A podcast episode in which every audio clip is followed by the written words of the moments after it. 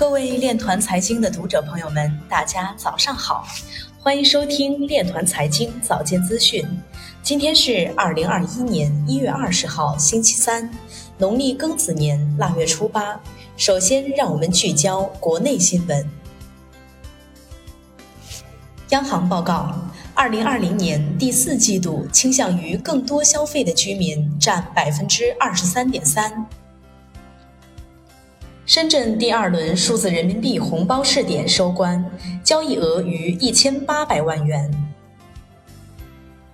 支付宝和阿里健康联合重启疫情服务直通车，汇总超十五类便民服务。人工智能配网带电作业机器人实现国产化。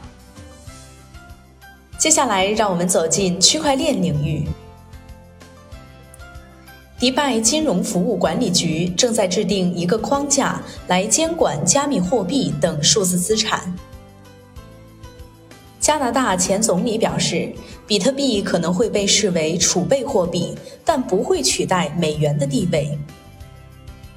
浙江现代数字金融科技研究院理事长周子恒表示，数字货币支持决策活动。香港女子在进行加密货币场外交易时被抢走三百五十万元。据悉，这是本月发生在香港的第二起与加密货币相关的抢劫案。在过去几天里，以太坊涨幅超过比特币有三个主要原因，包括以太坊的加速增长、围绕 DeFi 的情绪改善，以及比特币目前相对较低的波动性。灰度比特币每日购买量远超2020年底每周的购买量。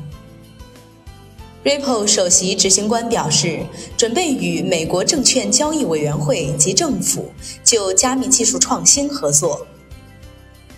中国移动与东南大学签署战略合作协议，将在移动通信、区块链等领域合作。港交所首席经济学家巴曙松表示，数字人民币未来可用于粤港澳大湾区理财通。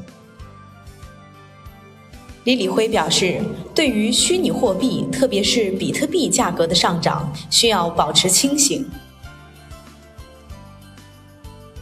Cyberwin 基金会秘书长表示，未来数字货币的落地会让正规区块链的金融板块领先全球。